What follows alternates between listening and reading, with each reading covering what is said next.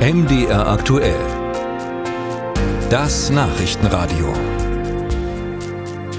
Wie sollte in Deutschland damit umgegangen werden, wenn es Kundgebungen gibt, bei denen Kritik am derzeitigen Vorgehen von Israel in Antisemitismus umschlägt?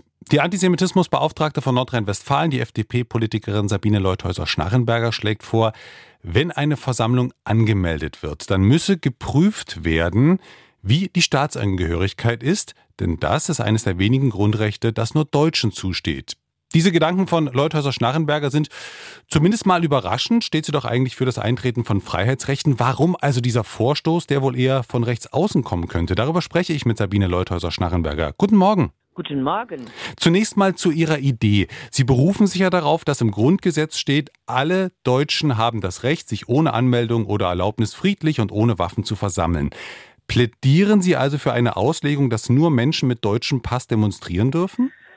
Nein, das, dafür plädiere ich nicht, denn zwar steht im Artikel 8 Grundgesetz, wie Sie zitiert haben, die Deutschen, aber äh, natürlich kann das äh, auch anders gehandhabt werden. Es kann auch natürlich geregelt werden, dass alle Menschen sich versammeln dürfen und in Sachsen und Sachsen-Anhalt zum Beispiel und auch in Nordrhein-Westfalen ist das so geregelt, dass es nicht nur in der Praxis ein Grundrecht für Deutsche sein soll. Aber was steckt denn dann hinter Ihrem Gedanken?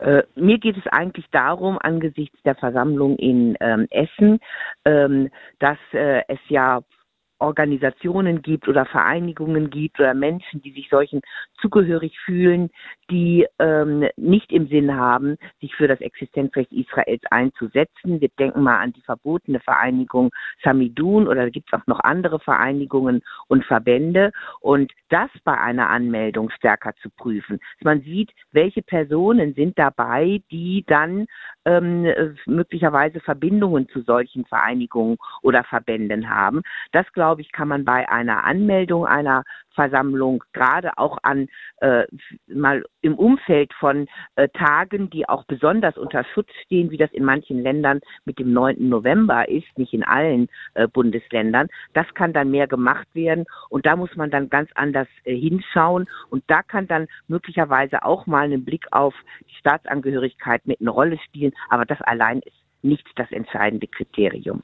Der Gedanke ist angekommen, aber die Frage ist trotzdem, wie praktikabel wäre das denn? Also ich meine, es wäre dann ja schlichtweg möglich, dass zum Beispiel irgendwie ein Deutscher oder irgendjemand eben diese Versammlung anmeldet und die fragwürdigen Vereine nehmen dann einfach trotzdem daran teil. Äh, leider gibt es keinen sicheren Weg, ähm, dass man Versammlungen im Vorfeld schon so eindeutig äh, Organisationen zuordnen kann, die äh, zum Beispiel verboten worden sind oder deren Betätigung, wie das ja auch für Hisbollah und Hamas in Deutschland geht, eingeschränkt äh, worden ist. Also das ist nicht einfach, aber da muss man dem Versammlungsleiter besonders äh, Fragen, der ja angegeben werden muss für eine Versammlung, wer denn äh, teilnehmen wird, wie das denn beabsichtigt ist.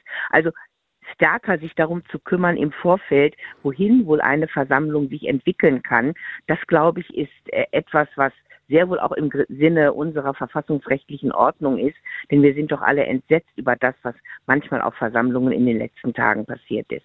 Der Chef der Jungen Union, Johannes Winkel, hat sich dafür ausgesprochen, dass Plakate auf Demonstrationen nur noch auf Deutsch geschrieben sein dürfen oder dass es eben der Fall sein sollte, damit die Polizei rechtswidrige Parolen überhaupt erkennt. Was denken Sie darüber?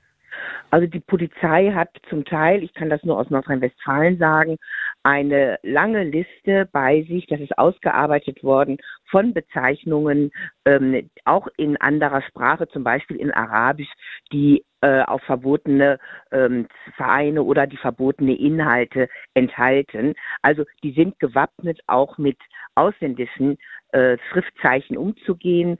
Die haben Übersetzungen von solchen arabischen Kennzeichen, Ausführungen und die haben jetzt auch immer einen sehr schnellen Zugang zu einem Übersetzer, gerade auch bei Versammlungen, um dann im Zweifel das zu klären, sodass damit dann auch, wenn auch aufwendiger, die Polizei schon umgehen kann. Hm. Abschließend kommt die Freiheit und die Freiheiten, die unsere Demokratie gibt, gerade auch an ihre Grenzen, weil dadurch eben zum Beispiel, darüber reden wir ja, verfassungsfeindliche oder antisemitische Stimmen zu viel Raum bekommen?